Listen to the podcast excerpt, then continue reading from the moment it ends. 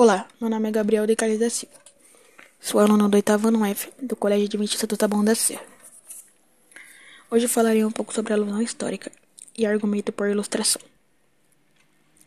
Alusão histórica nada mais é que uma estratégia usada na redação para explicar ou apontar a origem de um problema. Por exemplo, se um determinado problema existe hoje, é que no passado algum fato histórico influenciou de forma direta essa questão na atualidade. Como usar a alusão histórica na redação? Para começar, a redação por alusão histórica é preciso recordar-se de um momento da história em que algo re relevante para o tema tenha acontecido e citá-lo, relacionando-o ao contexto atual ou à problematização temática. Para que serve a alusão histórica na redação? Entenda o que são alusões históricas. Então, as alusões históricas para a redação servem para enriquecer a sua argumentação ao citar algum acontecimento ou período histórico que se relaciona com o tema em questão. O que é alusão em uma redação? A alusão é uma figura de linguagem originária do latim alus, que significa referência, citação, bastante utilizada na língua portuguesa. É aplicada para exemplificar ideias fazendo comparações com algo parecido. Uma das estratégias argumentativas muito usadas na redação da TEMEL do Enem é a alusão histórica.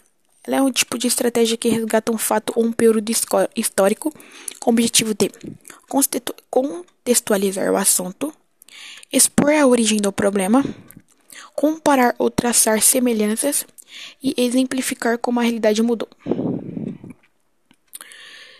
Tipo, argumento por ilustração. Quando se tem um tema ou mesmo uma tese de caráter muito teórico, uma das maneiras mais interessantes de fundamentar o ponto de vista adotado é por meio da ilustração ou exemplificação.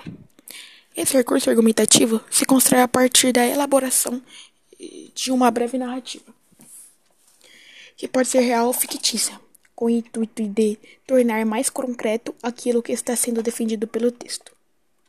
Esse tipo de argumento consiste no relato de um pequeno fato real ou fictício, o exemplo dado deve ser coerente com a realidade, ou seja, pode até ser fictício, no entanto, não pode ser inverossímil. inverossímil.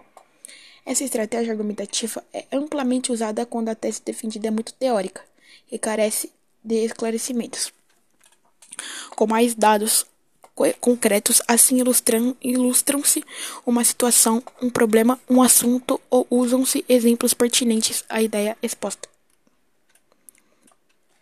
Argumentação pelo exemplo e pelas ilustrações em textos religiosos.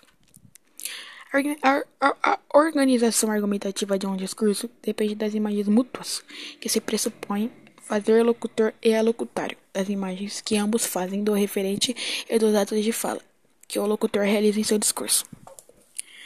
É o conjunto que permite a cada um justificar-se na sua função pragmática, isto é, na relação com um fim determinado que o locutor visar obter no alocutar. Essas imagens podem ser equacionadas segundo uma perspectiva interpessoal, na qual o locutor entende que o direito à palavra ou a apropriação da palavra lhe garante uma posição de domínio sobre o próprio alocutário. E segundo uma perspectiva de pressupostos que tem sobre o alocutário, isto é isto é daquilo que considere que o locutário deve ter como válido e indiscutível.